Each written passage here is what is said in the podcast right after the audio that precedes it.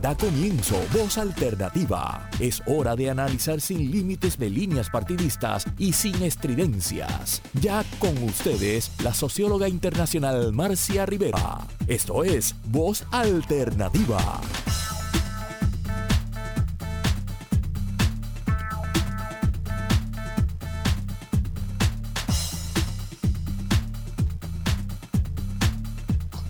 Muy buenos días amigos y amigas de Voz Alternativa. Estamos en otro domingo acercándonos ya a los cuatro años de Voz Alternativa, aunque ustedes no lo crean.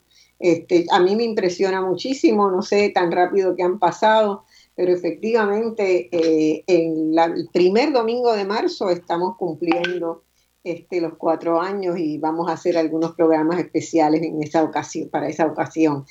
Bueno, hoy yo tengo lo que llamo a veces diálogos de ida y vuelta, es decir, que yo invito a una persona en que reconozco, que distingo, que ha estado con nosotros en otras ocasiones, en este caso en Voz Alternativa. En el día de hoy estará el sociólogo Manuel Torres Márquez, una persona que eh, le ha dado mucho a Puerto Rico y que ha sido un embajador intelectual y académico eh, como pocos ha habido en la historia del país.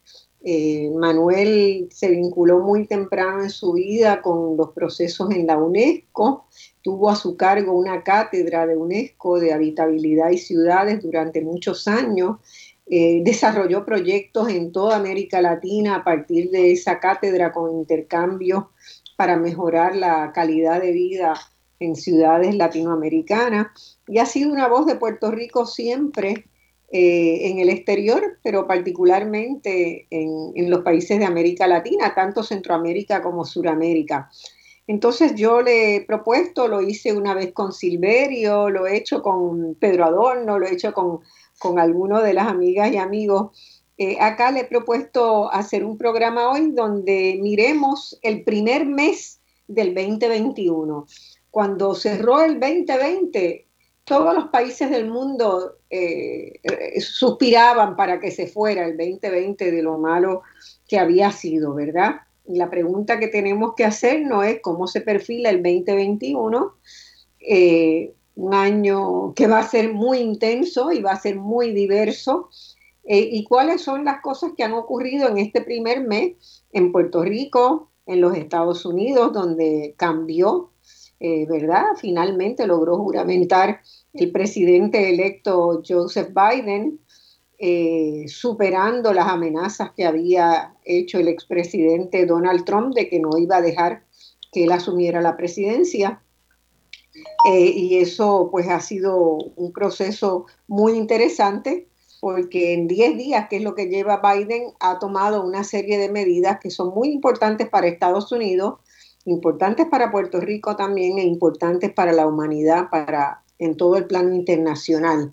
Así que vamos a empezar a dialogar sobre eso ese primer mes del 2021 en este diálogo de ida y vuelta que quiere decir que a veces yo pregunto y Manuel contesta y otras veces Manuel pregunta y yo contesto. Así que hacemos un programa, ¿verdad? Donde ambos somos conductores del programa y ambos somos participantes del programa, entrevistados. Manuel, buenos días, gracias por estar acá. Eh, buenos días, Marcia, y un abrazo virtual a toda la audiencia de eh, este singular programa a través de todos los medios que nos ofrece eh, Radio Isla. Me siento como si estuviéramos en la sala de tu apartamento o en la sala de casa en tantas ocasiones que con nuestros respectivos compañeros hemos pensado y repensado el país, ¿no? En este caso es un ejercicio de síntesis porque es un mes donde eh, en el título que tú, eh, o, el, complemento de título intenso y diverso, eh, pues hay muchas respuestas y muchas preguntas sueltas, ¿no? Muchas preguntas sueltas, mucha incertidumbre queda todavía, pero vamos a tratar de pasar sobre eso, este, como siempre, a través de una guía que no que no es un corset que nos imponemos en cada programa, pero para no perdernos en este bosque que puede ser una conversación abierta. Este, yo te propongo que empecemos con el acto de juramentación de Pierre Luisi, ¿verdad? Que es de lo primero, el 2 de enero del 2020.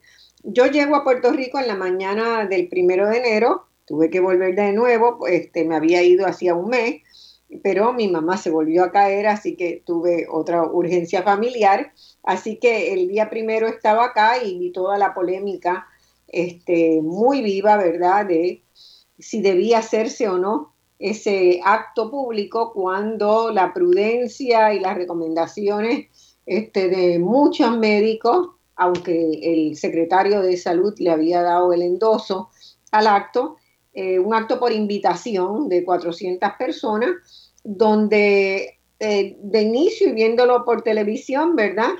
Eh, no estaban tomadas las precauciones debidas hasta que terminó el acto y todo el mundo se abalanzó sobre la, sobre la tribuna para, para saludar personalmente y abrazar a Luis y todo, y todo lo que se había planificado, pues este se perdió en ese momento. No sabemos si tuvo, eh, si tuvo una, un impacto o no, este, porque no se hizo un seguimiento de eso, pero a mí me pareció el, mensaje, un mensaje opaco, eh, un mensaje que, bueno, dada la situación en que estaba Puerto Rico, necesitábamos, ¿verdad?, que tuviera eh, un carácter de luz, de orientación, ¿verdad? Pero más allá de decir que son momentos duros, difíciles y que era indispensable que estuviéramos unidos, fue poco lo que añadió y nunca dijo cómo ni para qué era la unidad que se reclamaba.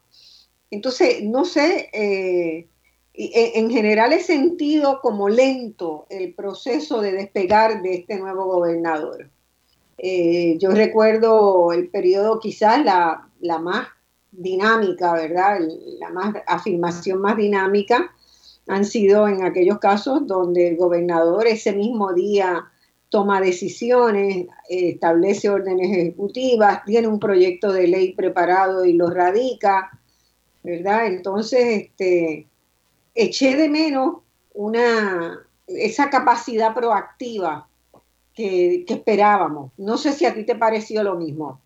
Sí, definitivamente. Yo creo que primero a mí me parece que eh, el acto eh, debió de realizarse de manera virtual, eh, tanto en Puerto Rico como en Estados Unidos, porque en Estados Unidos había más controles, pero realmente también hubo descontrol. O sea, no, no asumamos solamente nosotros la responsabilidad acá. Eh, Pierluisi es un hombre con formación, con experiencia a través de los cargos que ha ocupado, pero él es una persona opaca, es gris.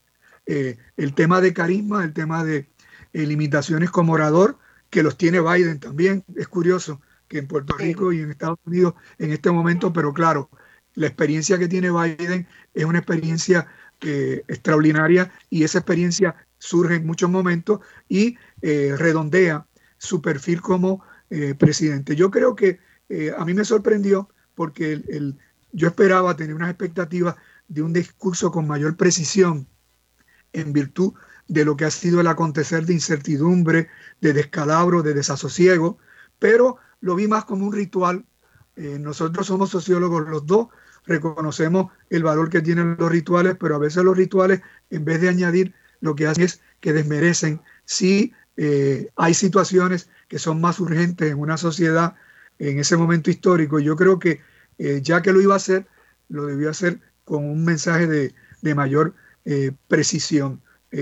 tiene que ver directamente también el hecho de que él ha hecho una serie de nombramientos que una parte de esos nombramientos son figuras que no tienen experiencia en el sector público, pero que sí han trascendido mucho en la opinión pública porque han ocupado espacios en organizaciones empresariales o en organizaciones profesionales. Y me preocupa que su equipo, si no es consciente, eh, deleguen en que en Puerto Rico, que a diferencia de otros países, porque no es común, y tú y yo lo hemos visto, cuando un gobierno asume, y mucho menos en sus 30 primeros días, eh, fluyen muchas entrevistas a los ministros o a los secretarios porque es un mes donde se tiene que consolidar eh, cómo se comparte, cuál va a ser la política pública, de manera que cuando salen a comunicarse con los medios haya una sintonía. Y yo he visto en las entrevistas que unos están entrando en las áreas de otros, eh, particularmente creo que la entrevista eh, de Manuel Sidre tenía aciertos, pero tenía desaciertos porque Manuel es un empresario, tiene que acostumbrarse a que su rol cambió, ¿no? Y en otras entrevistas también he visto lo mismo. Esto nace de que el programa de gobierno del Partido Nuevo Progresista y el partido y el programa de gobierno del Partido Popular, incluso el del PIB, con ligeras excepciones, fue un refrito. Y entonces, eh, eh, tú que eres experta en este tema, eh, hay una secuencia, hay una relación secuencial entre la elaboración de un programa de gobierno, la formación al equipo que podría constituirse en equipo y cómo eso se traduce en los primeros días. Yo creo que es importante el que el PNP se ha caracterizado por tener un manejo muy hábil de la publicidad y de los medios de comunicación, eh, con mucho, con mucho respaldo de un bloque grande de medios de comunicación en el país, ¿no? Entonces yo creo que es importante el que sean conscientes de eso. Eh, la ciudadanía en Puerto Rico está esperando precisión, está esperando eh, respuestas a sus preguntas, ¿no? Me ha parecido interesante y me parece honesto el secretario de Salud cuando reconoce que en virtud de la situación, que luego vamos a tocar el tema de la vacunación, el hecho de que eh, no se van a recibir en la cantidad que se esperaban las vacunas, decir con toda claridad, porque los dos secretarios de salud, bajo la administración Rosselló Vázquez, realmente era, digo, digo que lo que digo, lo dije o no lo dije, había mucha cantinflada. Es importante, eh, y claro, muchos de estos secretarios están con la presión de que tienen que pasar por un proceso de consejo y consentimiento. Entonces tienen que ser comedidos, tienen que aprender a ser eh, funcionarios de gobierno. Pero lo más importante que este país necesita es dedicación al servicio público, precisión, transparencia y que le respondan a los medios con honestidad. Eh, ayer yo escuché a una periodista radial, eh, anteayer fue, decir que bueno, que le había tocado ir a Fortaleza en varias ocasiones y que la Fortaleza estaba demasiado tranquila y demasiado vacía, que pues que ella no tenía claro si era que no se habían nombrado todos los cargos, pero que la, dinámica observable por un periodista en, en la fortaleza era distinta, estaba mucho más apaciguada, tal vez porque los recortes presupuestarios no han permitido contratar todo el personal, no, tal vez porque no hay muchas iniciativas cojándose, pero me llamó la atención y creo que es un tema que vale la pena que el periodismo lo estudie, ¿verdad? Que, haga una pequeña investigación para ver cuántas personas se han nombrado y cuáles, en qué condiciones, ¿verdad? Este, ciertamente eso que tú apuntas eh, de las caras nuevas en, los cargos de gobierno, no es lo que ha pasado en el gobierno de Biden, ¿verdad? Por el contrario, Biden apostó a tener gente que estuvo en el gobierno de Obama, eh, la gran mayoría de los principales nombramientos vienen del gobierno de Obama y habían sido subsecretarios antes o director de un área en un ministerio y ahora ¿verdad? Son, los, son los directores, son los son los secretarios. Eh, y eso le ha dado la posibilidad de tener muy claro cuáles son los problemas y cuáles deben ser las acciones. Y por eso el primer día de trabajo del presidente Biden emitió 15 órdenes ejecutivas, muy importantes todas. Eh, mientras, y acá sentimos que que no hubo, ¿verdad? Ese arranque con esa determinación de, meterle mano a los problemas. Coincido, coincido plenamente contigo y, aprovecho para preguntarte cuál es tu postura en cuanto a el tema de si las personas que eh, Pierluisi dijo en sus puestos, por ejemplo, como el secretario del Trabajo, que a mí me parece una pésima decisión por las ejecutorias que él tuvo como procurador de los menores, eh, y luego los meses que estuvo como secretario, como secretario de la eh, exgobernadora Wanda Vázquez. Esas personas que él dejó, yo le he dado seguimiento y curiosamente yo no he visto en esos departamentos, en esas áreas, el que haya continuidad o agilidad. O sea que esa morosidad, esa lentitud, ese despegue eh, que eh, todavía no, no, empiezan a acelerar, es más dramático en estos casos. Y te pregunto, porque se ha discutido mucho, los juristas del país, de si hay o no hay precedentes. Yo soy de los que pienso que el, el gabinete íntegro con los nuevos nombramientos debe pasar por el Consejo y Consentimiento del Senado, porque el, la, y más en un momento en que la eh, legislatura de Puerto Rico es una mayoría de minorías, porque muchas de estas personas eh, los están protegiendo de esa manera, porque algunos de ellos, ese es un caso, por ejemplo, el secretario del Trabajo, yo no creo que con las voces eh, inteligentes, sagaces de esa mayoría de minorías pasaría una, un consejo de consentimiento si fuera resometido. Yo estoy totalmente de acuerdo. Yo creo, sobre todo, en un país que tiene que recuperar la confianza pública, aunque no esté en la ley, aunque no esté en, los, aunque no esté en la constitución, ¿verdad? La obligación de enviar los, los candidatos a la consideración del Senado de Puerto Rico, yo creo que hubiera sido un gesto de decir abonemos a la reconstrucción, a la recuperación de nuestras instituciones públicas, haciéndolos pasar. Pero nadie se atreve a hacerlo ningún gobernante se va a atrever a hacer eso. Al contrario, tratan de pasar por debajo de la mesa. Y, eso es un, problema serio. Ese, ese que tú mencionas lo es. Eh, yo, por ejemplo, eh, conozco y vi la, el resumen de la secretaria de la familia. Tiene una formación muy buena. Eh, esperaba, ¿verdad? Una, una fuerza, una vehemencia mayor de ella. Yo no sé si, si realmente lo que está pasando es que hay como un segundo nivel que está poniendo un diapasón a los secretarios.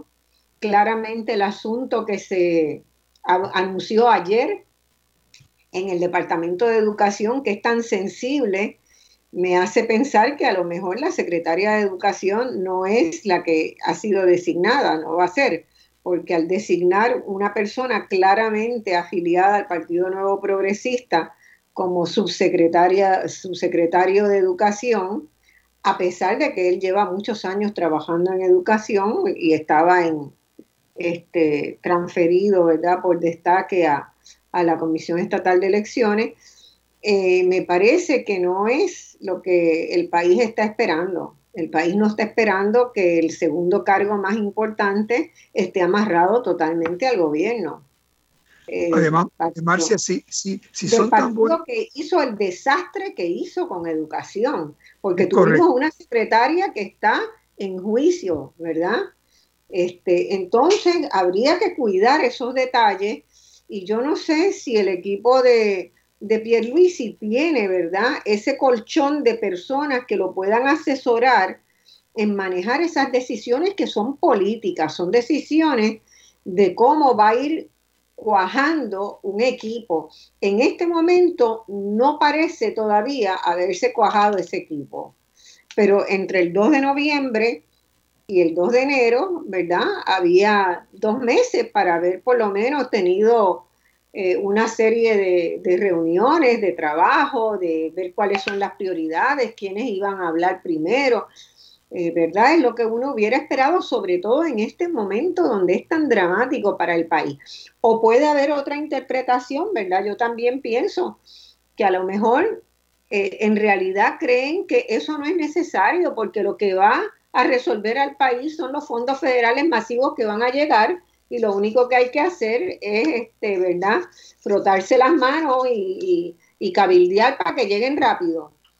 Pero fíjate, Marcia, que precisamente partiendo de ahí, eh, la impericia, la incapacidad en los equipos de, los rookies de eh, Ricky Rosselló y posterior eh, los cambios que hizo Wanda Vázquez, no, no tuvieron en cuatro años la capacidad, la pericia, el compromiso eh, en planificación, en ejecución, para que esos fondos se convirtieran en realidad. ¿Y qué ha hecho el gobierno federal? Y no eh, surge, a mí no me gusta ni mencionar a Trump, porque yo creo que cuando uno lo menciona, como que vuelve otra vez a contribuir a, su presencia, lo reconoce, pero eh, tengo que reconocer que el requerimiento de monitores para el desembolso de los fondos federales y la fiscalización de los fondos federales nace de eh, la corrupción nace de eh, las conductas impropias en este cuatrienio pasado y lo hemos visto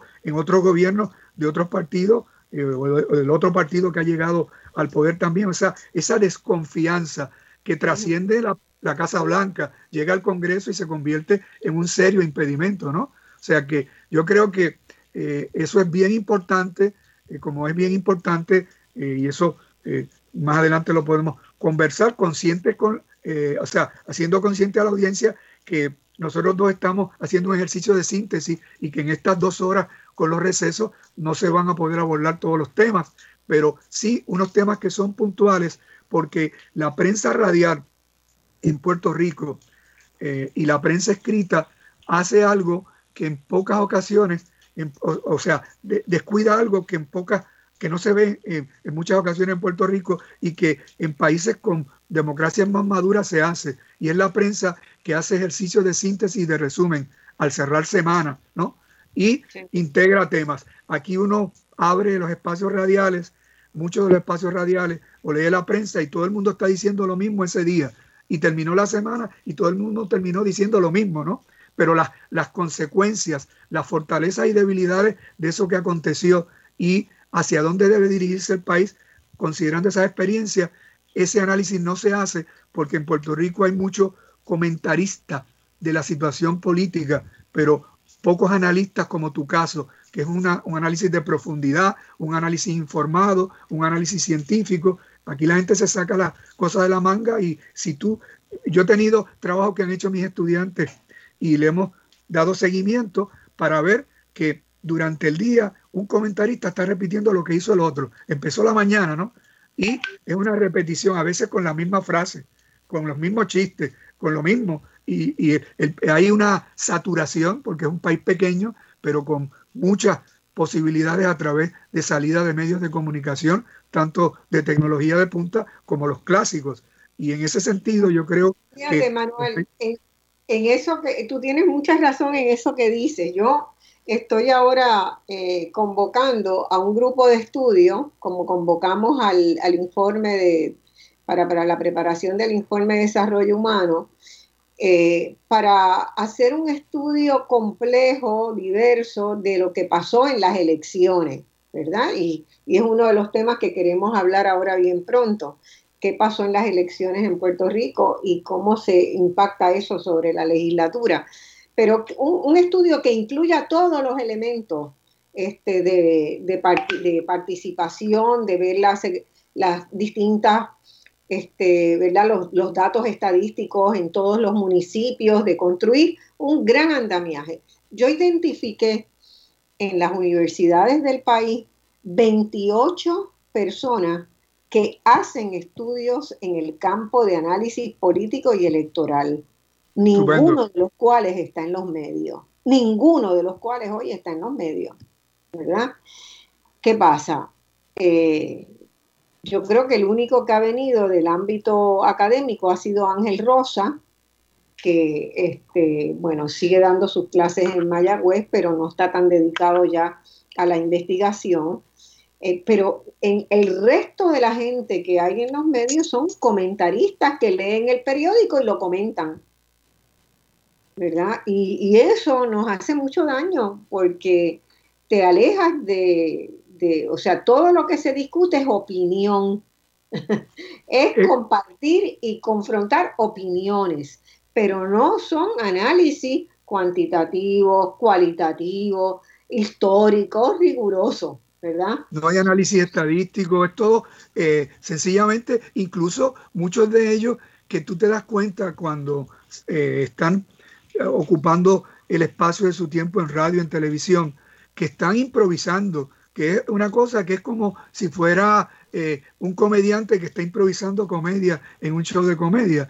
Por otro lado, eh, a mí me preocupa si, si, le damos seguimiento para poder entrar en otros temas. En, pocos países del mundo yo he visto, y, probablemente eh, no, no puedo ni mencionar ningún caso de los países en los que he trabajado, que una figura como, por, ejemplo, como de Castro Font o los vinculados al Cerro Maravilla regresaron a los medios de comunicación y se convirtieron en comentaristas, porque eso es una vergüenza, ¿no? Es una vergüenza el que una persona, mira, ese no es el espacio, tú le tienes que dar la posibilidad de reinserción económica, social, pero ese no puede ser el espacio. O sea, ¿cómo vas a poner en un canal de televisión de mucha audiencia hacer análisis político, social y económico a una persona que dio el ejemplo de eh, Jorge de Castrofón?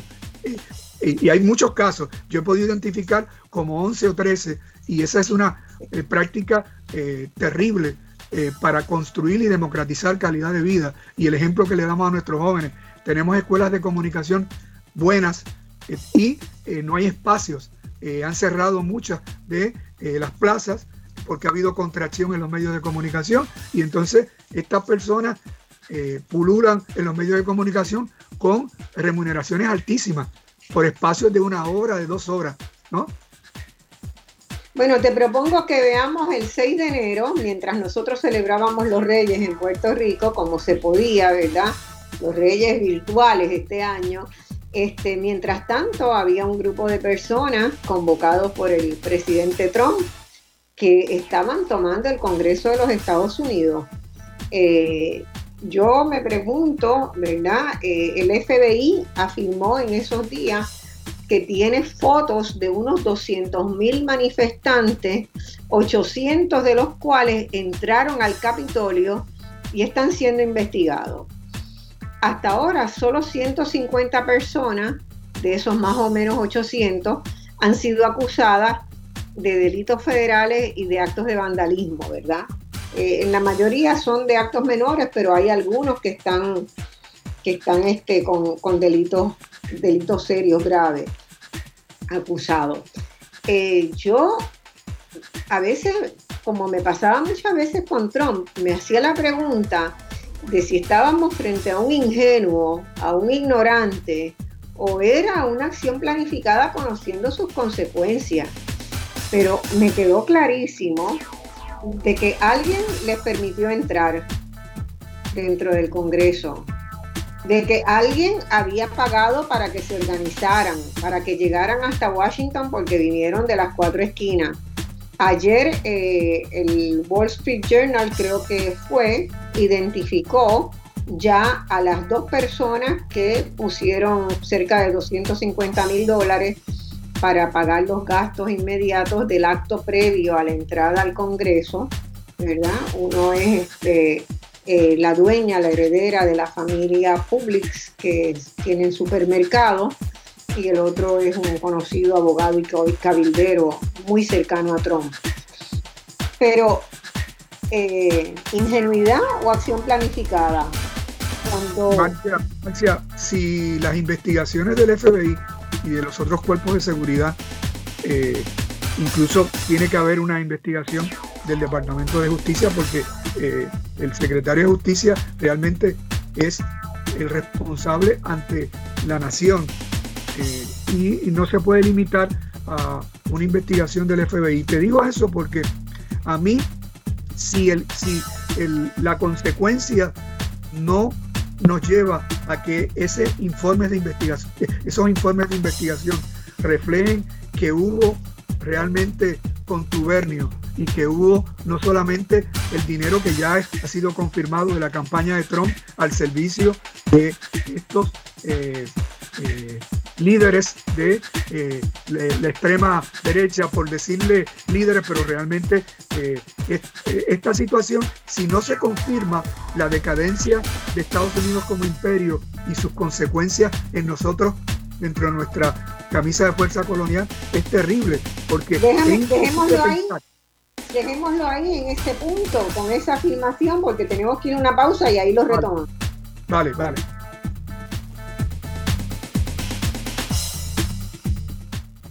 Bueno, amigos y amigas, acá estamos de vuelta en este diálogo que tenemos hoy con Manuel Torres Márquez, donde cada uno nos preguntamos y nos contestamos. y estamos evaluando el primer mes del 2021, que fue un mes, ¿verdad?, muy esperado por toda la gente, que cambie el año, que llegue un año nuevo, eh, y que este primer mes ha sido intenso y, y muy, muy diverso.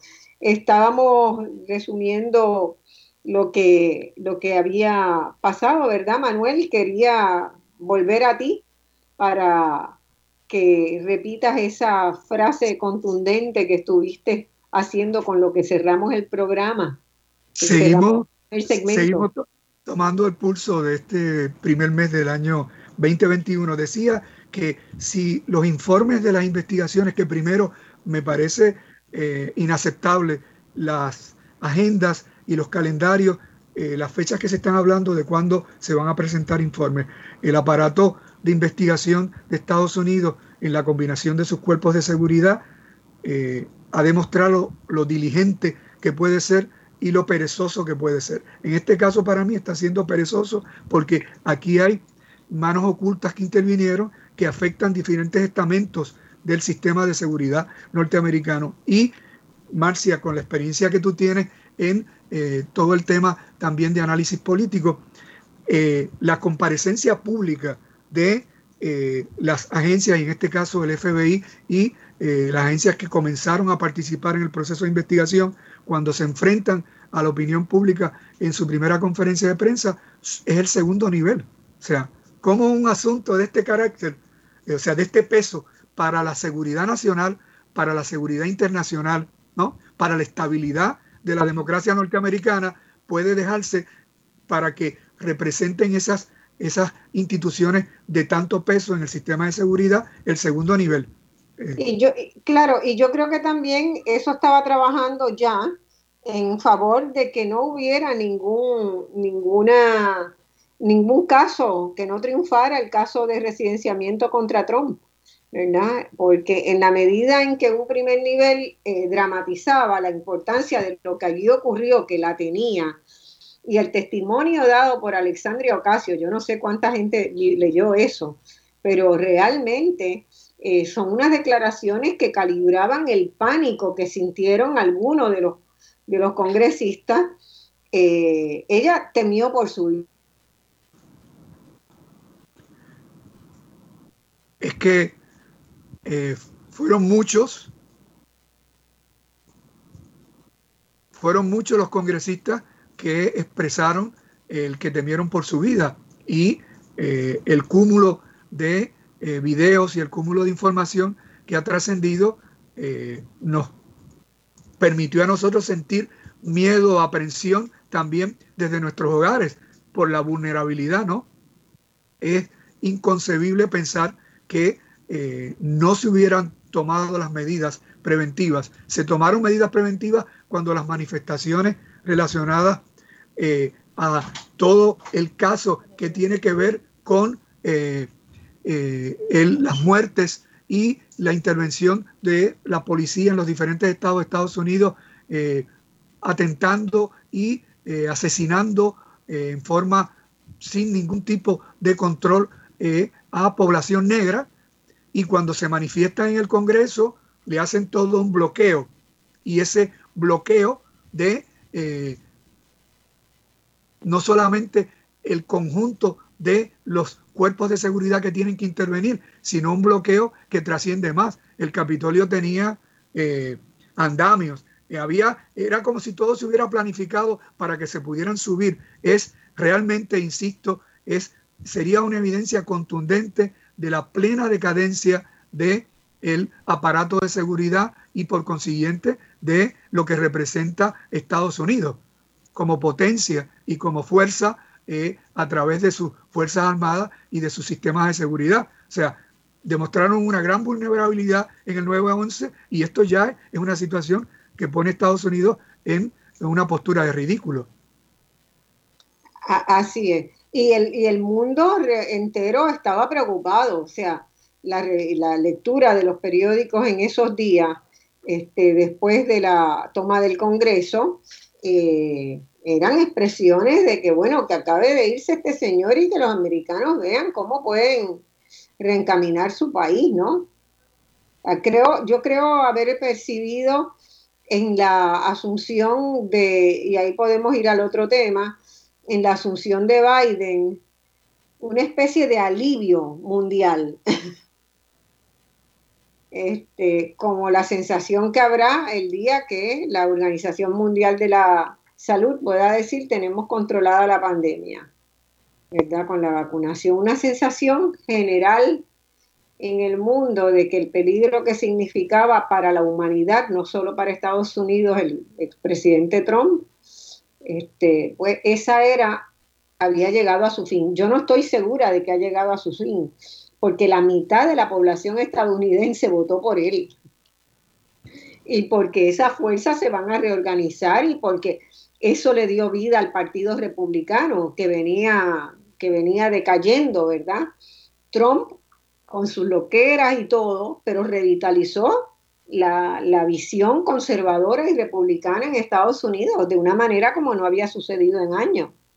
las convocatorias de las cúpulas republicanas en varios estados, eh, por ejemplo el de Arizona habla por sí solo, ellos aprueban una resolución respaldando plenamente el patrón de conducta de Trump y repudiando incluso eh, cualquier persona que eh, dentro del liderato republicano haga algún tipo de observación o declaración contraria a eso. Cuando uno ve eso, ve esa secuencia de lo que eh, han sido los escenarios de las reuniones posteriores a la eh, juramentación de Biden, nos llena de, mucha inquietud. Yo, yo pienso que Estados Unidos pasó de estar en las manos de un demente aupado, respaldado no solamente por lo más conservador del Partido Republicano, respaldado por el sector empresarial más conservador. Esta semana cuando se informó que eh, la Junta eh, de Directores de Goya había censurado y había eh, establecido que su presidente no podía hacer ninguna declaración, no solamente relacionada con temas políticos, sino ningún asunto lo podía traer a la palestra pública si no pasaba por el filtro de la junta de directores. Eso en el caso de una persona de origen hispano, pero sabemos de las empresas multinacionales norteamericanas que aportaron esa campaña, que guardaron silencio y algunas de manera muy tímida empezaron a retirar y a decir que iban a retirar su apoyo. Pero Trump no es Trump. Trump realmente dio la posibilidad a tener a través de su voz y de su demencia y de su estilo y de su manejo eh, eh, realmente sagaz de los medios de comunicación lo que piensa la mitad de los Estados Unidos. Claro, y eso es lo que debe, eso es lo que nos preocupa, ¿verdad? Porque además, a lo largo de, de su cuatrienio, también siguió financiando los grupos de base de derecha y los siguió organizando. Entonces, eh, ahí hay hay una combinación, ¿verdad?, de una gente multimillonaria que lo apoyaba, que lo apoyaba porque esperaba que tuviera políticas favorables a un sector empresarial que busca evadir impuestos, que busca no asumir responsabilidades, eh, como hace Trump, como ha hecho Trump, él mismo como empresario, pero conjugado con un sector de pobreza en Estados Unidos, de pobreza blanca, de gente que se quedó atrás, que se quedó atrás, ¿verdad? En el sentido de que no logró ese ascenso social para, este, o de una clase media que tiene una expectativa de, a, se, a como sea, pasar a otro nivel social, que no lo va a lograr. Pero el hecho es que entre la mayoría de la gente que apoya a Trump no son solo los, los, números de los empresarios y de los sectores más pudientes de Estados Unidos no suman la cantidad de votos que Trump tiene. Entonces, Trump tiene una base popular pobre que es racista, claramente racista, a quien, y claramente fundamentalista en términos religiosos, a quien se les financió y se les apoyó para que se consolidaran a lo largo de estos cuatro años, ¿verdad? Y eso, eso es, a mí me da, me inspira temor, esa combinación.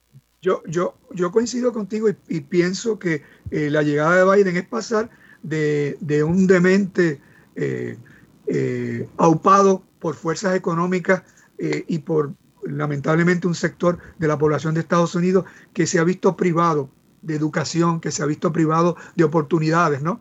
y que tiene unas limitaciones para entender su entorno y actuar de acuerdo a lo que realmente es el conjunto de Estados Unidos, que debe de respetar la diversidad, la tolerancia, pero en el caso de la llegada de Biden es como que llega un abuelito, ¿no? sí, sí.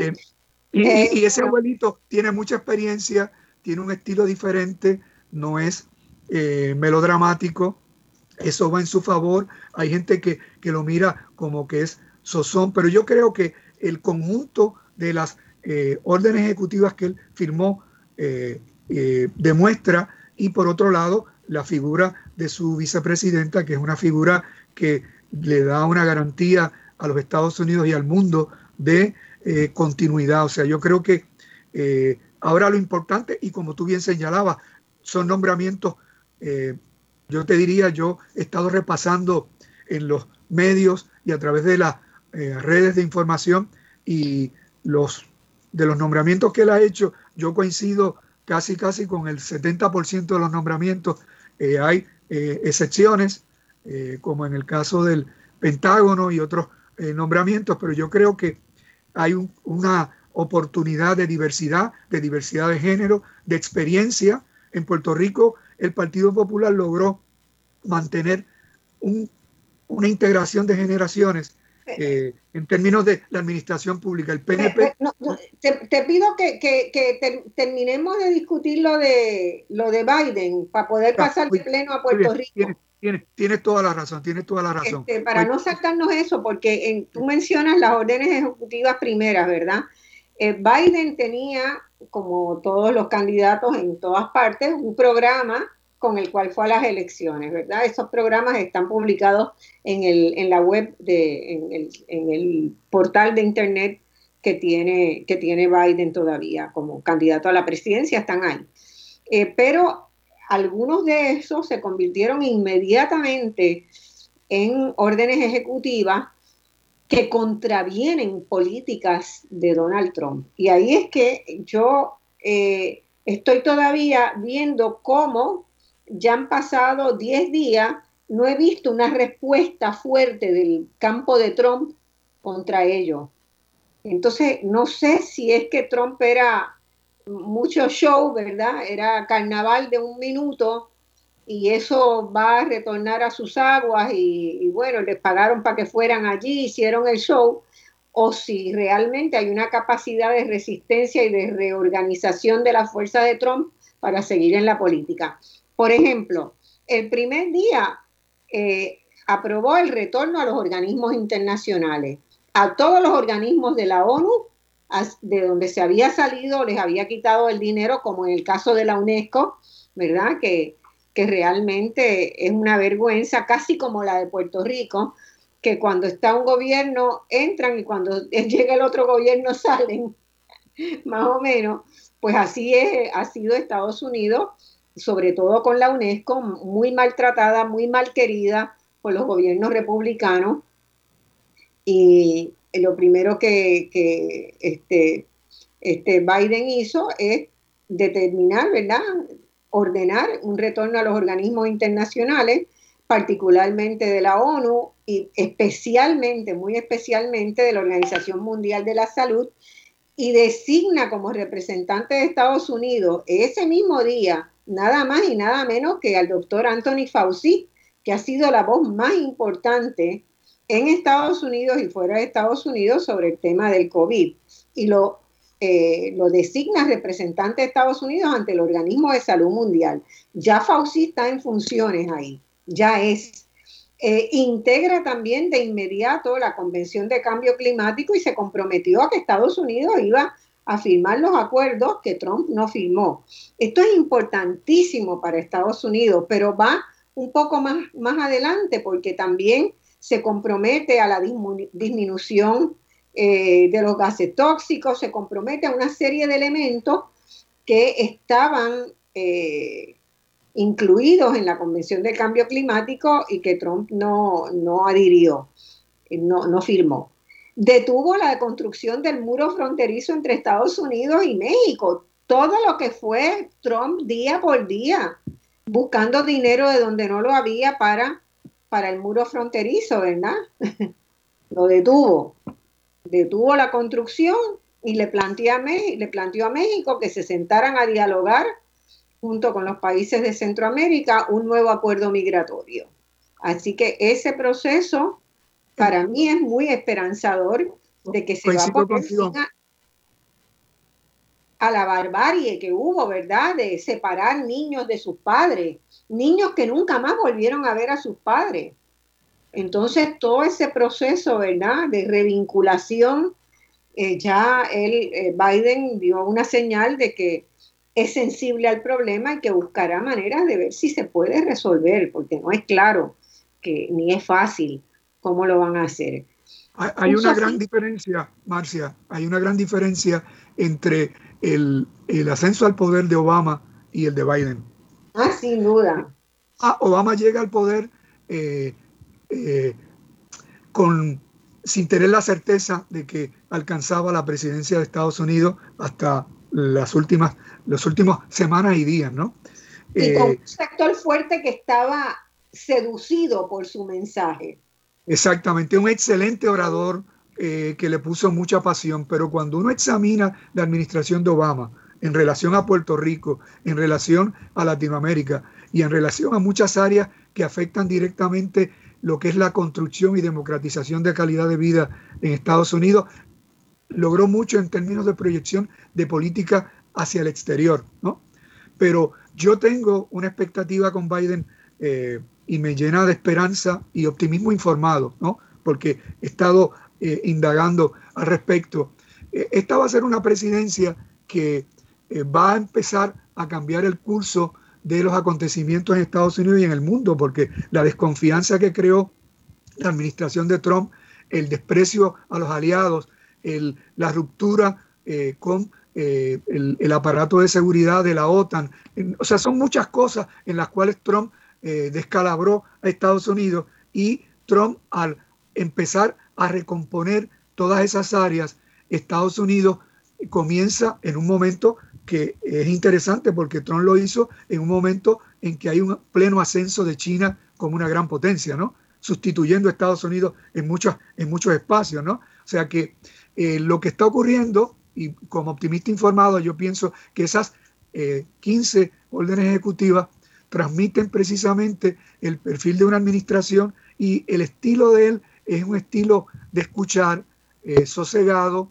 y me parece que eh, eh, va a tener unos efectos inmediatos a corto, mediano y largo plazo muy buenos para nosotros y para el mundo. Por otro lado, no me hago tampoco falsas expectativas, porque no nos equivoquemos. La decisión en cuanto a el tema de la ley de, las leyes de cabotaje. O sea, Estados Unidos va a seguir, en el caso de Puerto Rico, pensando sobre Puerto Rico y actuando sobre Puerto Rico de la misma manera como una colonia política y económica, ¿no? O sea, Biden, Biden prometió una serie de cosas para enamorar el voto eh, puertorriqueño de la diáspora, porque nosotros no votamos por el presidente.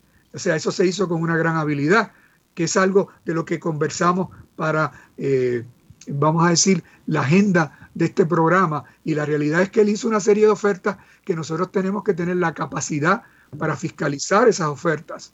Y solamente se, se puede lograr si esa, esa, eh, esa nueva democracia nuestra que eh, está en pañales, que es de mayoría de minorías, ocupe ese espacio para contrarrestar en la medida que se pueda todos los mensajes contradictorios que se llevan en las vistas y en el contacto con el aparato político a nivel del Congreso y de la Casa Blanca. Pero nosotros tenemos razones para pensar que sí, que debemos, eh, desde esa perspectiva de optimista informado, pero tenemos que exigir, ¿no? Porque no es eh, asumir una postura de, bueno, el tema del seguro social, el tema de todo lo que le corresponde a Puerto Rico porque Estados Unidos recibe mucho más de lo que aporta a nuestro desarrollo económico y hay mucha gente que lo ignora y no solamente lo ignora, lo, oculta intencionalmente eh, y eso es importante.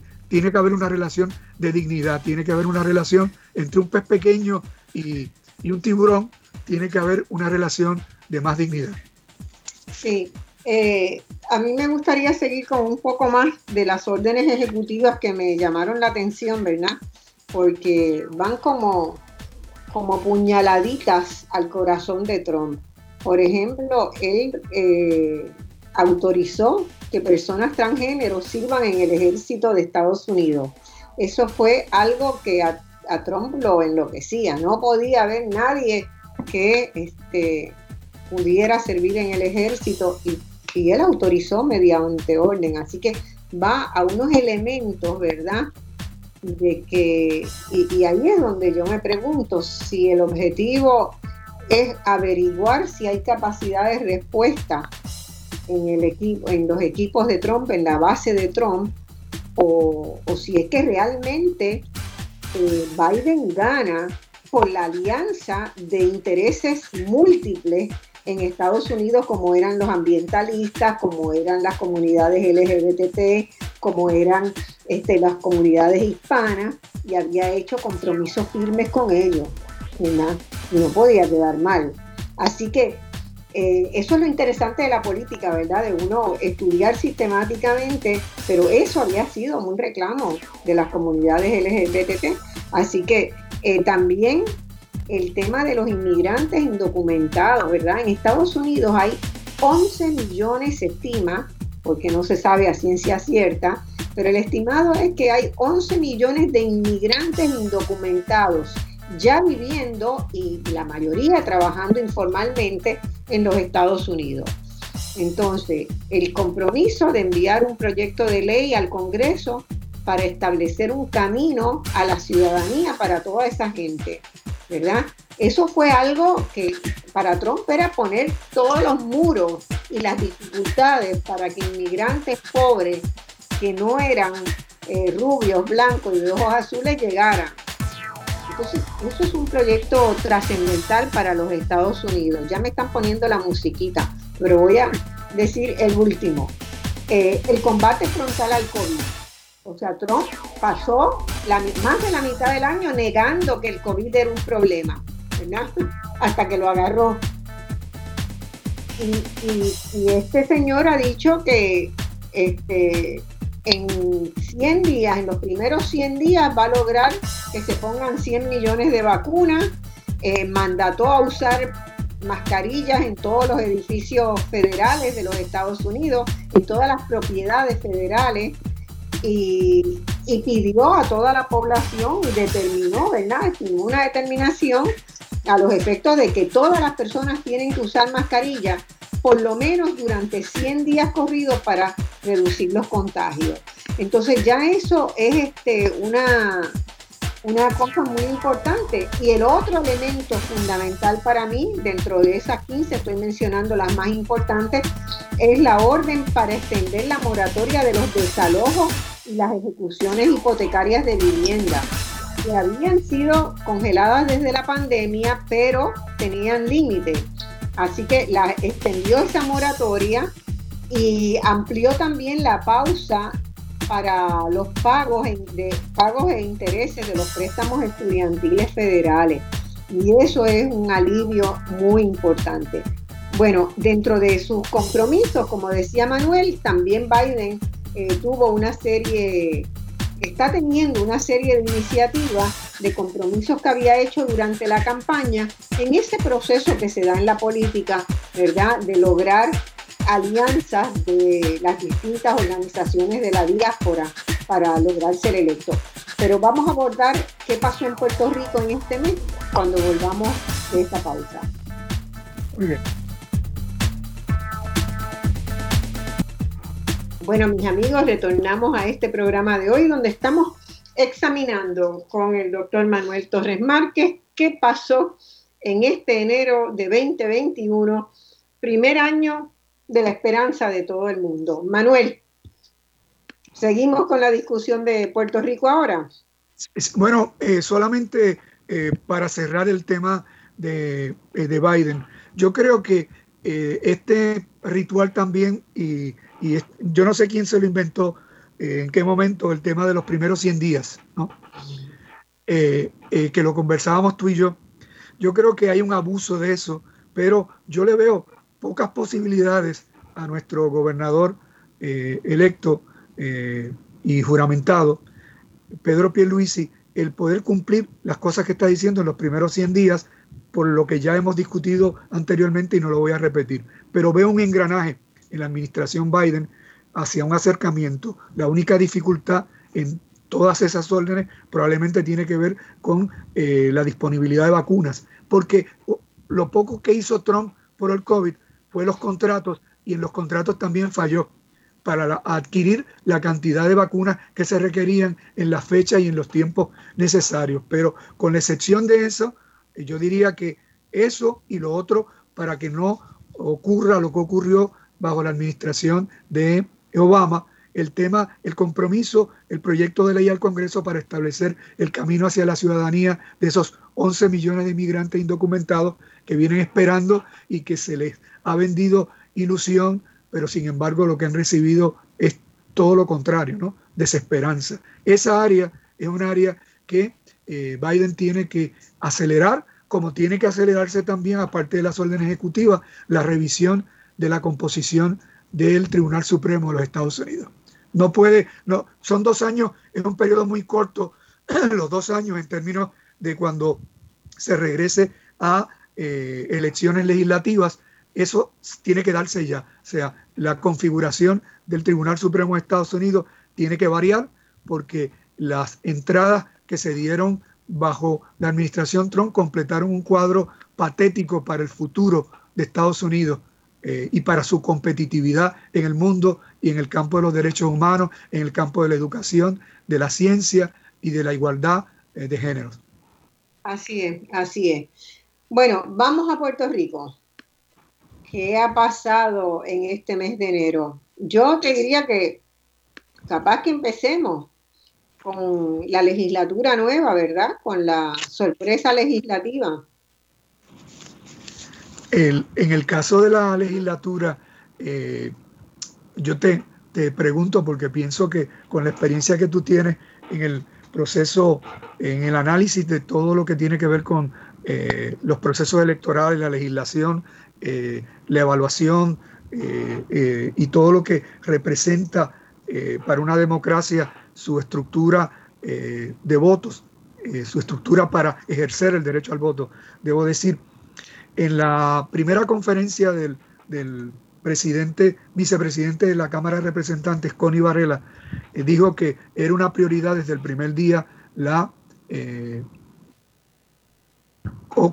él lo dijo contundentemente, más que eh, cambios en el código electoral, era una sustitución del código electoral.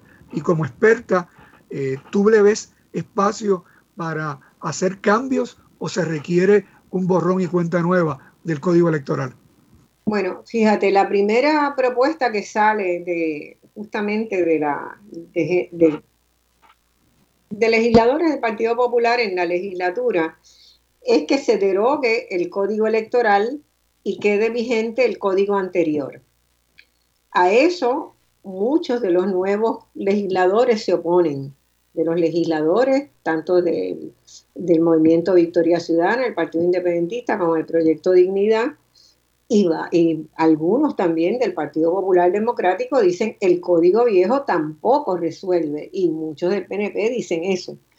O sea, hay un consenso en que el código anterior estaba, había que cambiarlo, pero no hay ningún acuerdo y más bien estamos en desacuerdo total, muchos sectores, en mucha fuerza, con que el código que sustituyó al anterior es peor que el anterior, en muchos sentidos. Puede ser que haya un par de cosas salvables, pero en general no es un código que vaya a la raíz del problema de confiabilidad, de representatividad, de que, de que asegure transparencia y veracidad de los resultados electorales. Y eso lo vimos en funcionamiento en las primarias, lo vimos en funcionamiento en la noche de las elecciones, vimos un proceso electoral que no fue hasta el 31 de diciembre donde a duras penas al filo de la medianoche se cerraban las certificaciones, eh, una realmente una historia de la peor práctica de manejo del sistema electoral hemos visto en muchos años. Eh, el asunto es que yo creo que nosotros hemos llegado a un momento donde tenemos que pensar si lo que queremos es meramente cambiar el código electoral o es cambiar el sistema político electoral. Y esas son dos cosas diferentes, ¿verdad? Porque la premisa, hay dos premisas eh, sobre las cuales se montan los sistemas electorales en el mundo, ¿verdad? Una premisa de que los funcionarios electorales son electos por mérito, son personas que adhieren un estricto código ético y personas que se reclutan por su capacidad de ejercicio, ¿verdad? De hacer una tarea bien hecha. Eh, la única experiencia que hemos tenido en Puerto Rico en esa dirección fue el periodo del Tribunal Electoral, que estuvo vigente entre el año 73 hasta que fue derogado por, por, Carlos Romero Barceló, el próximo gobierno que vino después del primer gobierno de Rafael Hernández Colón. Así que eh, apenas cuatro años, cinco años de vigencia estuvo, porque esa premisa quería decir que el organismo electoral no era un lugar donde los partidos iban a colocar su gente y donde se funcionaba sobre la base de la desconfianza y de todos velándose contra todo, sino que iba a estar poblado de gente profesional reclutado sobre la base del mérito y que pasaran el escrutinio de los tres partidos para hacer sus designaciones eh, sobre la base de mérito. Eh, lamentablemente a ese sistema no se le dio una oportunidad más allá de una sola elección que manejó y la manejó muy bien. Y esa elección la ganó Carlos Romero Barceló y eh, esa elección, al llegar Romero Barceló, propuso un sistema distinto que poco a poco pasó como el neoliberalismo. La gente se fue acostumbrando de nuevo a que era bueno tener cabros velando las lechugas y otros eh, animales velando a los cabros y otros velando a esos, ¿verdad? En un sistema de desconfianza, basado en la desconfianza. Y ese es el sistema electoral que nosotros tenemos.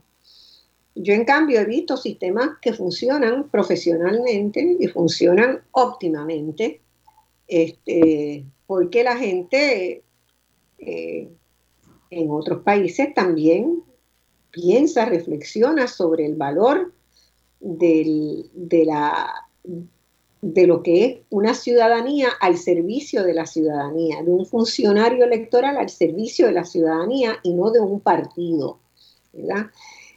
Entonces nosotros tenemos que reflexionar mucho, primero que nada, sobre qué sistema queremos. Si queremos el sistema que profundiza la confianza, que profundiza la politización, que profundiza la trifulca, la divergencia, ¿verdad? Un sistema contestatario. O si queremos diseñar un sistema que esté basado en el mérito, la experiencia, la tecnología y que esté y que aleje la, contienda político-partidista del organismo que decide. Obviamente donde los partidos van a tener algo que, algo que decir, ¿verdad? Los partidos están presentes en todo el proceso, pero no recae sobre los partidos eh, tareas como las de la planificación del sistema electoral, el registro electoral, el diseño, manejo, actualización del registro electoral, que es uno de los lugares más sensibles para hacer fraude en el proceso electoral, porque si tú no descuentas los muertos, si tú no haces unas verificaciones para asegurar que Manuel Torres Márquez no se inscribió tres, mes, tres veces, porque se inscribió como Manuel es, ¿cuál es tu segundo nombre? Antonio. Antonio. Manuel Antonio. En, en, una te puedes haber inscrito como Manuel Antonio Torres Márquez, en otra te inscribiste como Manuel A.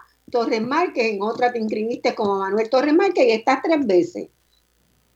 Y hay casos de esos en nuestro registro electoral, en la demanda que, Natal presentó y la evidencia que, que fue recopilando, se encontraron personas que el día de las elecciones votaron encamados de una manera, con un nombre y presencialmente este, con otro, ¿verdad? Y eran la misma persona, pero tenían tarjetas electorales distintas. Eso no puede pasar, eso no puede pasar. Y eso se puede controlar con tecnología y con, funcionarios que realmente no toleren que eso suceda. Eh, el descontar los muertos. Eh, el día de las elecciones, una persona que conocemos y queremos mucho, eh, amigo nuestro, y la, historia se repitió en, varios, fue a votar, tiene los mismos apellidos que su hermano, su hermano había fallecido hacía dos años y el hermano estaba en las listas electorales. Y no era que había fallecido un mes antes o dos meses antes. Ese registro electoral no estaba depurado, ¿verdad? Pero como es un sistema contestatario, depende de que alguien se dé cuenta de eso, lo denuncie y entonces se, se perfeccione, ¿verdad? Así que eh, yo creo que esa es la primera reflexión que tenemos que hacer. ¿Qué tipo de sistema electoral nosotros queremos para Puerto Rico? ¿Y cómo lo podemos construir? Tu recomendación es regresar a la opción de tribunal, tribunal electoral. Mi recomendación sería esa. ¿Qué le pasó al tribunal electoral? Que nunca se hizo la enmienda constitucional para elevarlo a rango constitucional. ¿Verdad? Eso se quedó en el camino.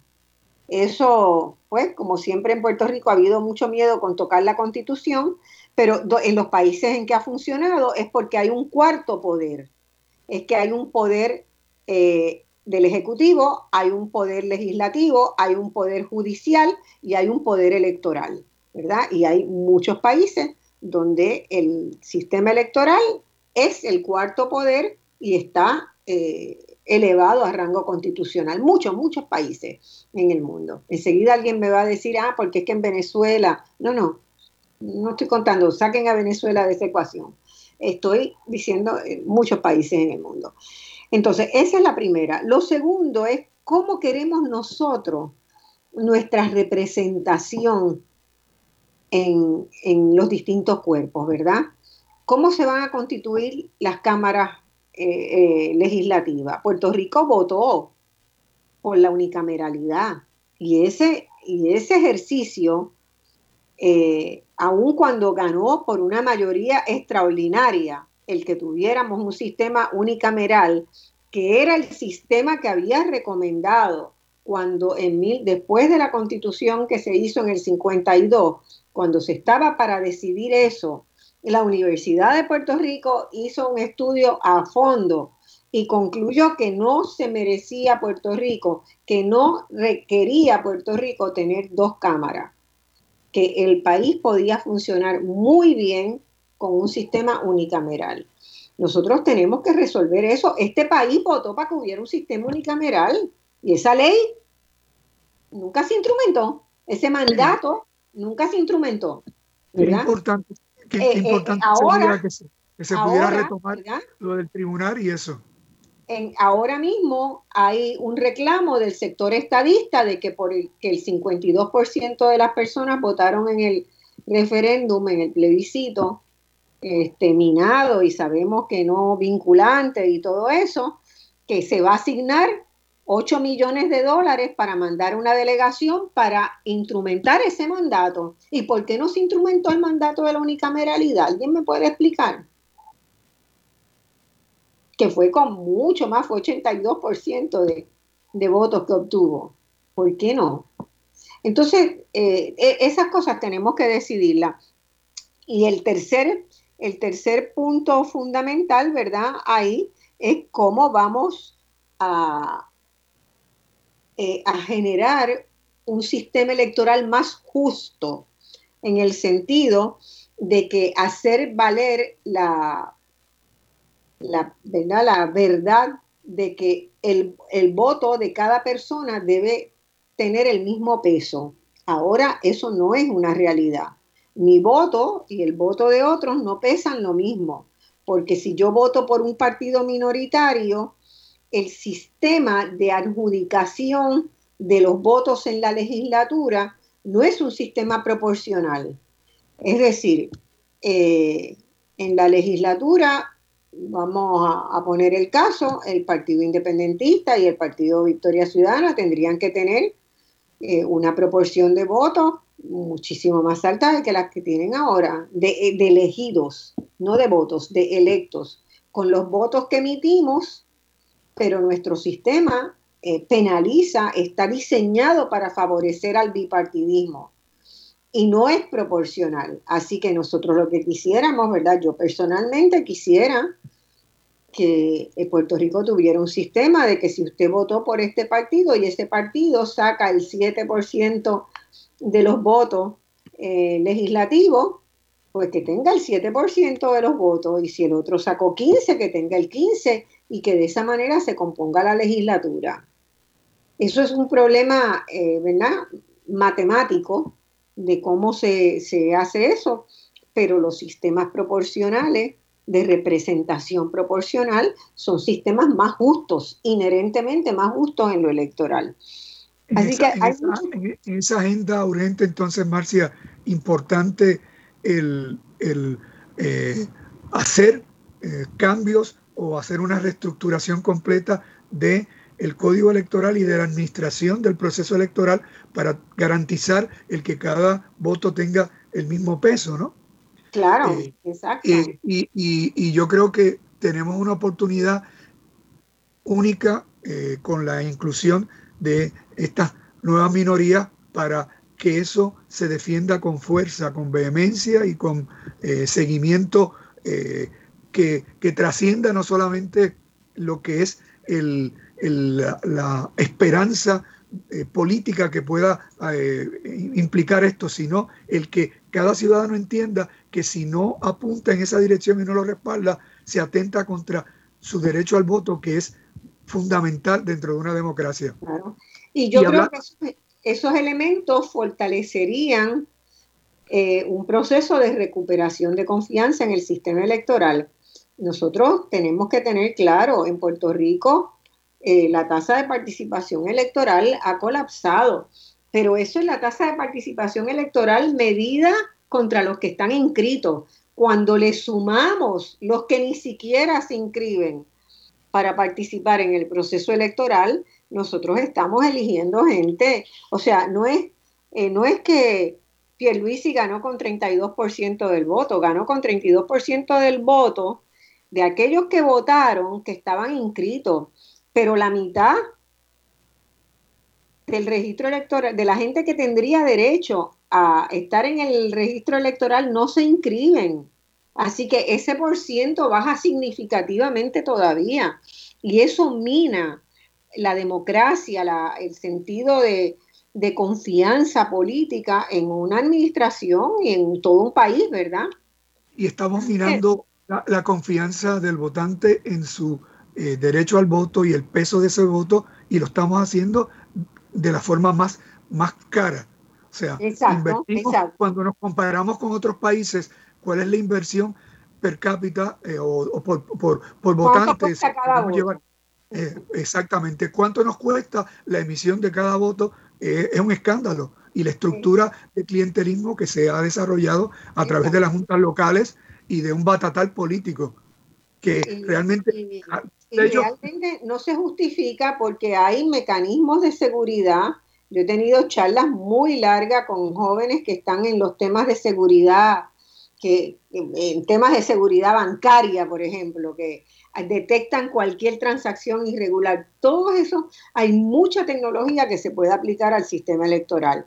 Eh, así que eh, hay que pensar en lo político, hay que incluir, por ejemplo, la posibilidad de la iniciativa ciudadana para reclamar legislación, hay que estar seguros de que tenemos la capacidad de residenciamiento de, de personas electas. Así que no es meramente un cambio del código electoral, sino para mí es un momento extraordinario para representar nuestro sistema político electoral, político guion electoral. Y lo último que quiero decir es que la gente los ciudadanos a lo largo del tiempo, desde 1972 para acá, fueron poco a poco aprendiendo a votar mixto por candidatura y que ya hoy cerca del 40% de la gente que vota, que emite un voto, lo hace de esa manera. Esa gente no tiene un comisionado electoral que los represente, ni esos, ni los que no se inscriben, ni los que no votan. Entonces, el partido más grande en Puerto Rico está compuesto por los que no se inscribieron, por los que no votaron estando inscritos y por los que votaron mixto, que quebraron el bipartidismo. El bipartidismo es quien tiene, ¿verdad? La estructura de partidos es la que tiene este, históricamente participación en el sistema electoral. El nuevo código electoral le elimina esa participación y la deja solo para afianzar, apalancar el bipartidismo. No podemos estar con ese código electoral un día más. Eh, Marcia, eh, pasando a otros temas eh, y vinculado al acontecer político y social en Puerto Rico, la orden ejecutiva de emergencia por violencia de género eh, bueno, yo te pediría a ti que la comentes, ¿verdad? bueno, este, yo, yo, tengo, yo tengo mis visiones, obviamente, eh, por un lado, muy contenta de que se haya hecho y por otro lado, con algunas reservas y con ojo, ojo a mi sol para ver cómo, cómo se va a instrumentar. Pero te pregunto a ti, que has estudiado mucho el tema de la violencia general en Puerto Rico, eh, eres una de las personas que más, más ha estudiado ese tema. Y, te quería preguntar porque el, argumento que usó la, la, recién electa senadora del Partido Proyecto este, Joan, Rodríguez, Joan Rodríguez Bebes. Joan Rodríguez Bebes fue que por el hecho de que en Puerto Rico, ¿verdad?, es epidémica o pandémica la violencia, eh, no estaba bien eh, hacer una, una orden ejecutiva de emergencia por violencia de género, sino que había que hablar de toda la violencia. Y ahí mucha gente contestó, ¿verdad? Como contestaron a los que decían que no se podía luchar en el movimiento de Black Lives Matter, de eh, los cuerpos negros, las personas negras importan, porque hay que mirar el problema desde una perspectiva más amplia. ¿Cómo tú lo mirarías? Mira, eh, cuando examinamos el mapa de la violencia en Puerto Rico, eh, cada vez que ocurre eh, un caso de eh, feminicidio o cada vez que ocurre un, acto de violencia que no corresponde a la tipología, vamos a decir, generalizada de manifestaciones de la violencia, eh, los medios de comunicación enseguida te llaman a ti, me llaman a mí, llaman a sociólogos, llaman a antropólogos. Y yo insisto siempre en que hay una gran diferencia entre la incidencia de la violencia y la tipología de la violencia.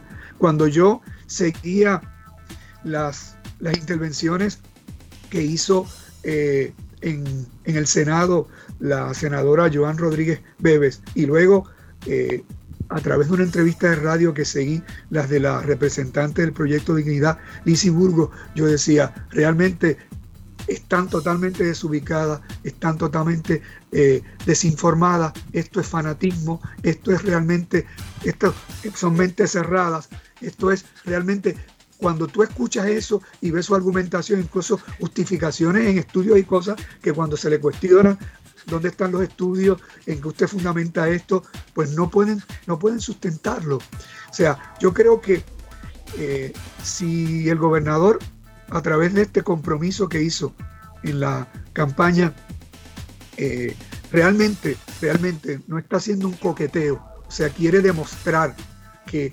arrancando su gobierno asume una responsabilidad como esta, le va a dar seguimiento, le va a dar fuerza, fuerza, porque la orden ejecutiva se puede quedar en mero papel, ¿no? Este, cuando escuchaba a la secretaria de la familia, eh, y aprovecho para comentar que si bien la, la Procuraduría de la Mujer es, tiene un espacio de autonomía, ya nosotros, ¿quién en el país duda de que la persona que está al frente de la Procuraduría de la Mujer no tiene la capacidad, no tiene el compromiso, ha hecho un trabajo deficiente ¿Quién, ¿Quién duda de eso en Puerto Rico? No solamente los grupos feministas, los que eh, seguimos desde diferentes vertientes lo que es la evaluación de la calidad de los servicios públicos en Puerto Rico y de la construcción y democratización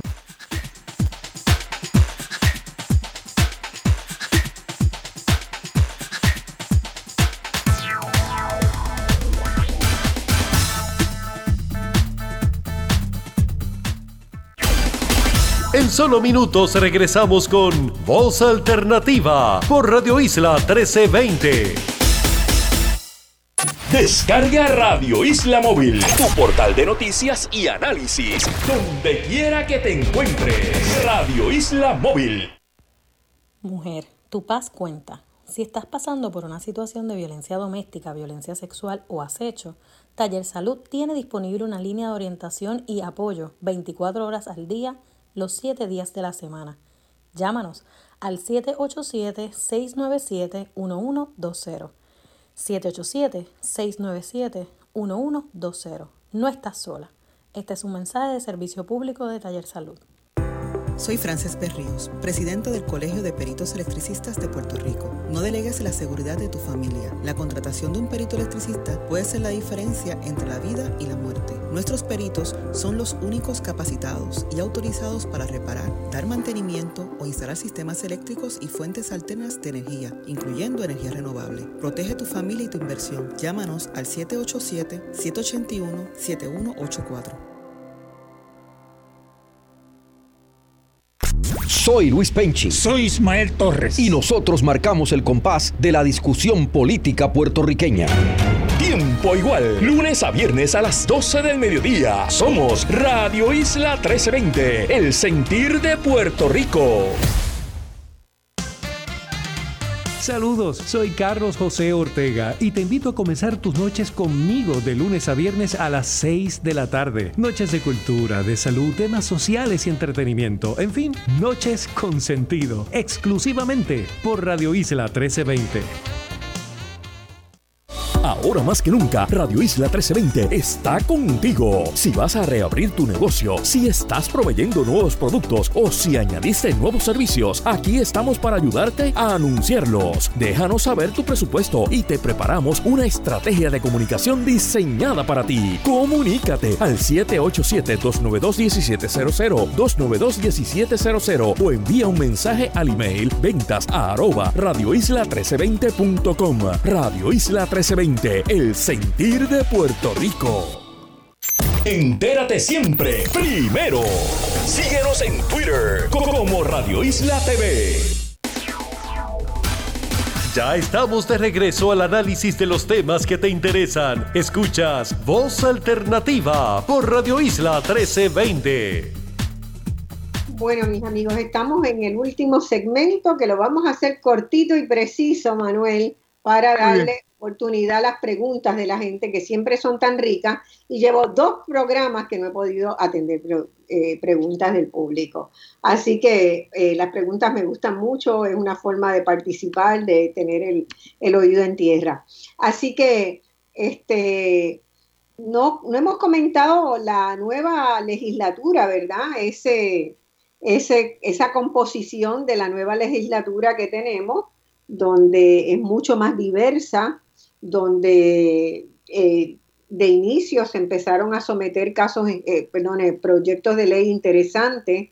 se nos quedó también comentar el contrato de la Cámara de Representantes con una cabildera en Estados Unidos, un contrato muy jugoso que no le vemos mucho sentido a que la Cámara de Representantes tenga, o sea, cuántos funcionarios vamos a pagar, como Rivera Schatz tuvo un cabildero en Estados Unidos en, eh, cuando era presidente del Senado, ahora el presidente de la actual Cámara quiere también tener un cabildero en Estados Unidos. Todo el mundo quiere tener cabilderos en Estados Unidos y le pagan el doble o el triple de lo que se gana una persona en Puerto Rico.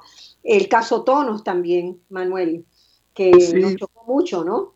Sí, sí, a mí me estremeció el caso Tonos porque el que un senador eh, electo, un nuevo senador, el senador Aponte, eh, tramitara e iniciara el trámite de ese contrato, tiene que eh, haber tenido conocimiento del presidente del Senado.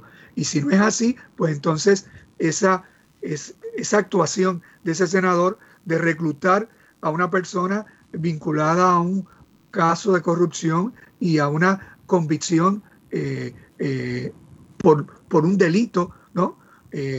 y que estremeció el país, me parece que hay unos políticos en este país que todavía no han recibido el mensaje de las urnas. Y me preocupa porque eso es sintomático de que volvemos a repetir los mismos vicios de construcción y que hay como una clonación.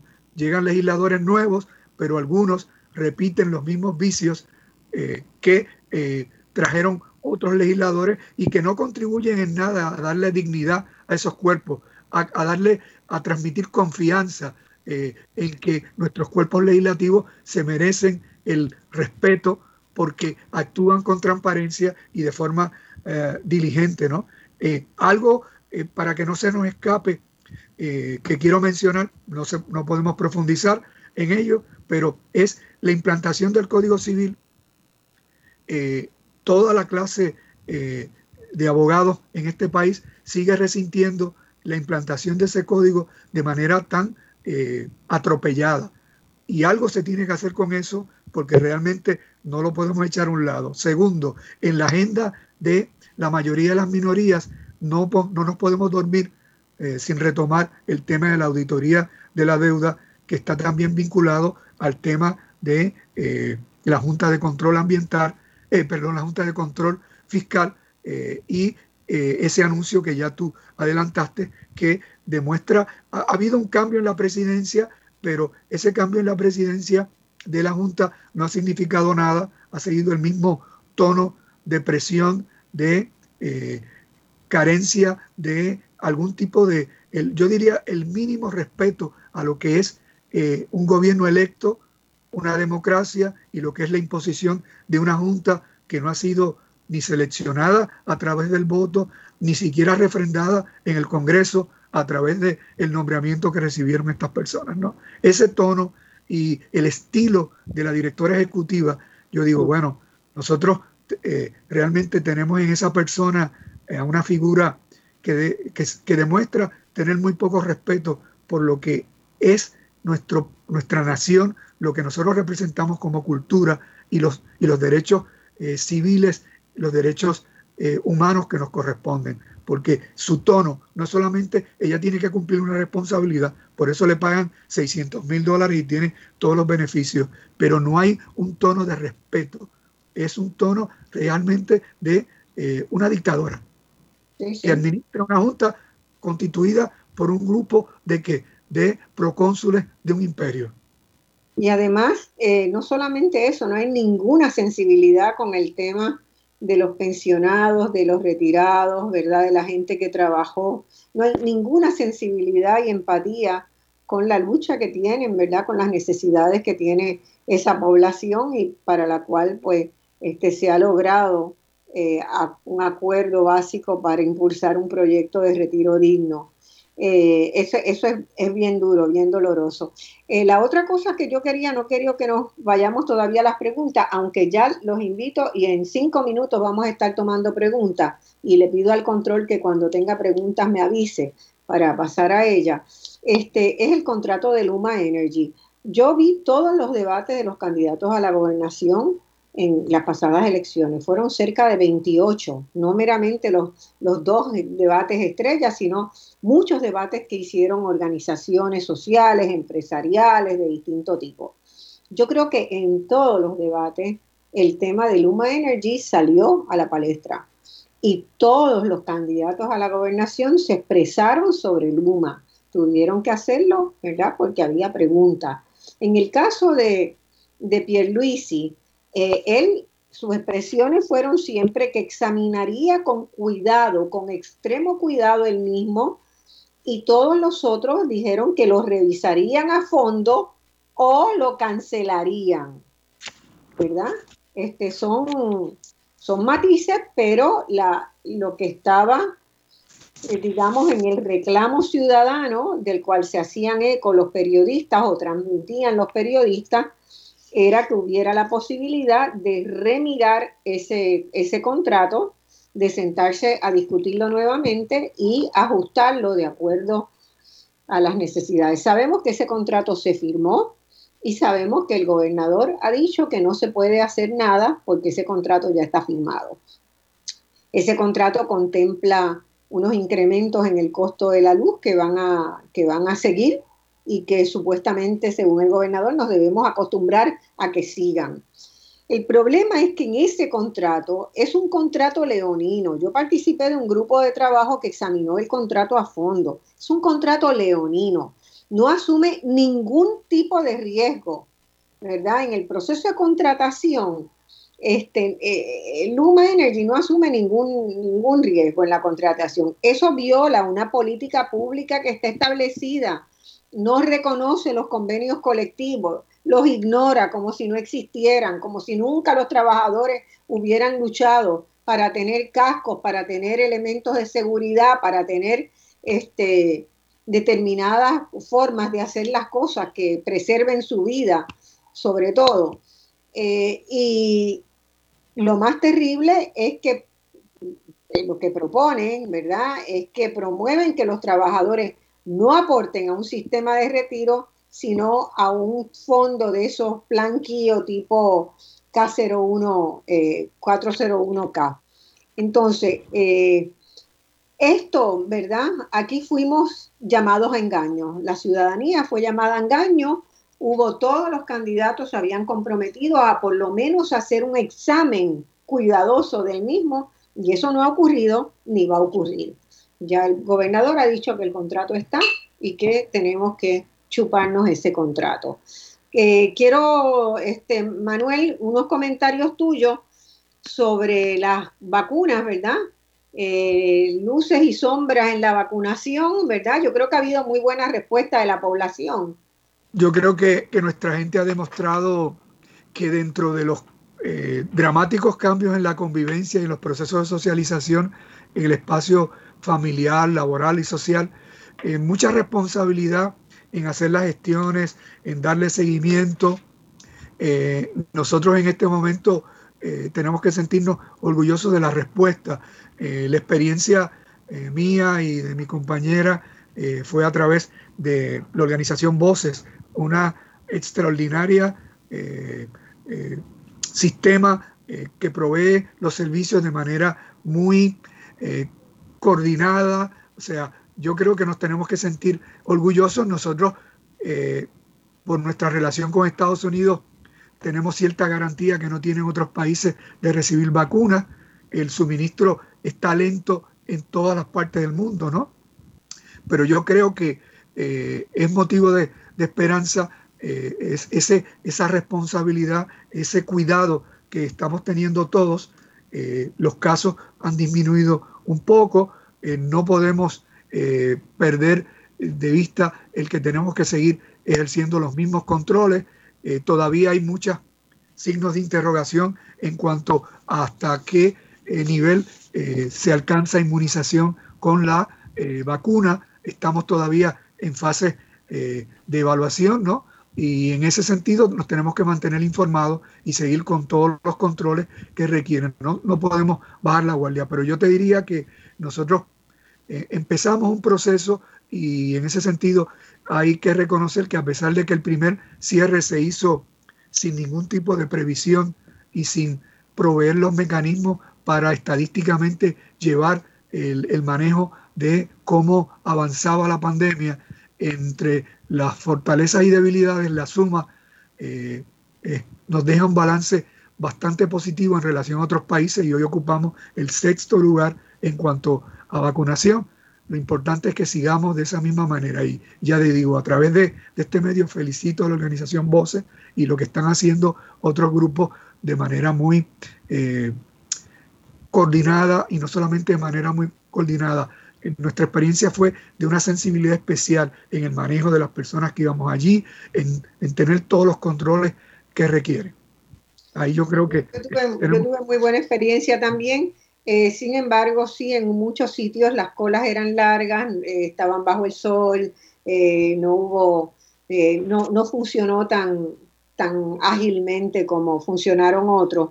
Pero lo que sí me parece a destacar es eso de la respuesta ciudadana a protegerse y a buscar este, acelerar el proceso. Ojalá lleguen las vacunas, porque todos los que nos hemos vacunado la primera vez necesitamos ya eh, la semana que viene la segunda dosis de la vacuna, ¿verdad?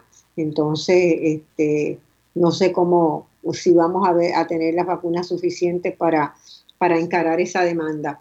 Eh, lo otro que me, me, preocupa un poco es que todavía veo cierto nivel de titubeo con relación a la apertura de las escuelas, a la apertura de distintos lugares, ¿verdad? De las boleras, de los centros. Eh, no parecería haber todavía una estrategia de mediano y de largo plazo para el manejo de la pandemia y creo que necesitamos tenerla para que todo el mundo esté funcionando en la misma en, la misma dirección, ¿verdad? Lo, más importante, Marcia, como un comentario eh, rápido, eh, yo vengo colaborando con la Organización Panamericana de la Salud en este tema de los protocolos y de los, de los cambios en la convivencia familiar y social, y es todo lo que tiene que ver directamente, y en esto lo, lo tenemos que tener eh, claro, con la educación. El gobierno de Puerto Rico no ha desarrollado, no ha desarrollado un programa de educación y esto nos va a acompañar a nosotros hasta, eh, con suerte, hasta el cierre de este año. No hay una educación eh, que llegue a todos los niveles y a todos los estratos de población. tiene que invertirse en eso y si eso no se hace, estamos descuidando una de las áreas más importantes. Ok, me dicen del control que ya tenemos llamada. Eh, yo eh, le invito a que la primera llamada nos las pasen. Adelante. Sí, buenos días. Buenos días, ¿quién me habla? José Nieves de Tualpa. Hola, José. A ver, su comentario, su pregunta. Me gustaría que, Marcia, usted pueda hacer un comentario acerca de la unidad 77 en la alcaldía de San Juan para las elecciones. ¿Qué va a pasar con eso? Si eso tiene visos de fraude o de lo que sea. Gracias. Bueno, yo leí con mucho cuidado la demanda que incoó eh, el ex representante Manuel Natal, eh, candidato del movimiento Victoria Ciudadana, y desde las perspectivas que le hablaba antes, ¿verdad? Cuando discutimos eh, la situación de la Comisión Estatal de Elecciones y la necesidad de repensar el ordenamiento electoral, no me cabe ninguna duda de que hubo procedimientos incorrectos fraudulentos y que pusieron en desventaja una candidatura sobre otra, ¿verdad? Eh, yo misma fui testigo de ella, yo pedí voto adelantado y el voto adelantado que yo pedí se me cambió, se cambió por otro tipo de voto adelantado que no era el que yo había pedido y, acudí a la comisión a hacer el reclamo y perfectamente recuerdo que la, el volumen enorme que tenían los funcionarios allí para manejar el voto adelantado, yo no pedí voto de, en residencia, sino pedí voto en el, el, día, la semana antes de las elecciones en colegio. Eh, al final voté en la unidad 74, que era una unidad especial el día de las elecciones. Bueno, eh, esa, esa demanda va a ser un texto cualquiera que sea la decisión final y el resultado de este proceso, va a ser un texto para ser utilizado en los cursos de ciencias sociales en las escuelas y en las universidades. Allí están documentadas todas y cada una de las formas en que se violentó la voluntad del elector al hacer su decisión. Eh, ese, ese caso eh, como ustedes también todos saben y se anunció en los primeros días, el senador, entonces senador Miguel Romero, que había sido certificado como ganador de la alcaldía de San Juan, eh, se escondió para evitar ser emplazado, entre otras cosas porque el nuevo código electoral acorta el periodo a cinco días y cinco días cualquiera se puede esconder en, en este, en la montaña de Puerto Rico, subirse a un avión y evitar ser emplazado, ¿verdad? Y eso es una cosa que no puede suceder. A pesar de eso, eh, según consta de una declaración jurada del emplazador, se le entregó a la mano copia de la demanda y de los anejos frente a su casa dentro del término de cinco días establecido en el nuevo código electoral. Eh, pero al parecer, y es lo que, lo que está en discusión en este momento, parece que había un documento del tribunal que debió haberse incluido en esa entrega y que no se entregó ese día, por lo que el juez tomó la determinación de no examinar el caso en sus méritos y desestimar la demanda. Hasta ahí es lo que sabemos. Yo no tengo más detalles, pero eh, realmente si eso sucede, primero es una pena, ¿verdad? Es una pena para todo Puerto Rico de que un juez del cual que goza de un gran respeto público este, y que, ¿verdad?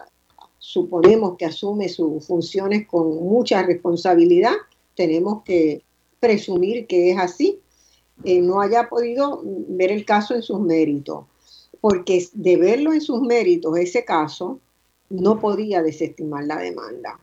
Entonces, eh, ¿Qué pasó?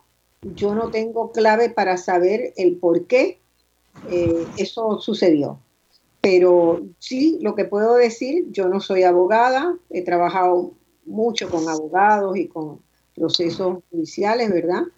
Pero tengo una capacidad de, análisis crítico muy fuerte, pero sí les puedo decir que la demanda documentaba ampliamente eh, toda una serie de prácticas que se utilizaron en esa unidad 77 que merecía ser remediada con lo que pedía la demanda, que era que se hiciera una nueva elección, no, en todo San Juan, sino en la unidad 77. Así que esperemos unos días y veamos qué, qué pasa. Gracias. llamada?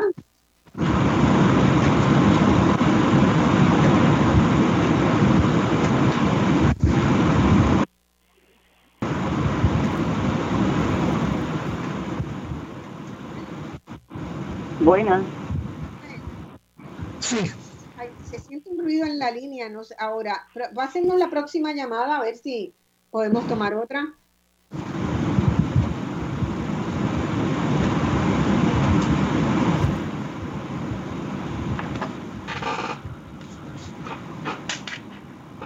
Hola, ¿hay alguna otra llamada? Bueno, no hay, si no hay otra llamada, no Buenas. Hola. otra llamada o no. Manuel, los 600 pesos, ¿cómo va a gastar la gente? Para terminar, terminando, redondeando. los, 600 dólares, eh, nuestra gente ha vivido eh, por mucho tiempo mucha precariedad y mucha incertidumbre desde María para acá.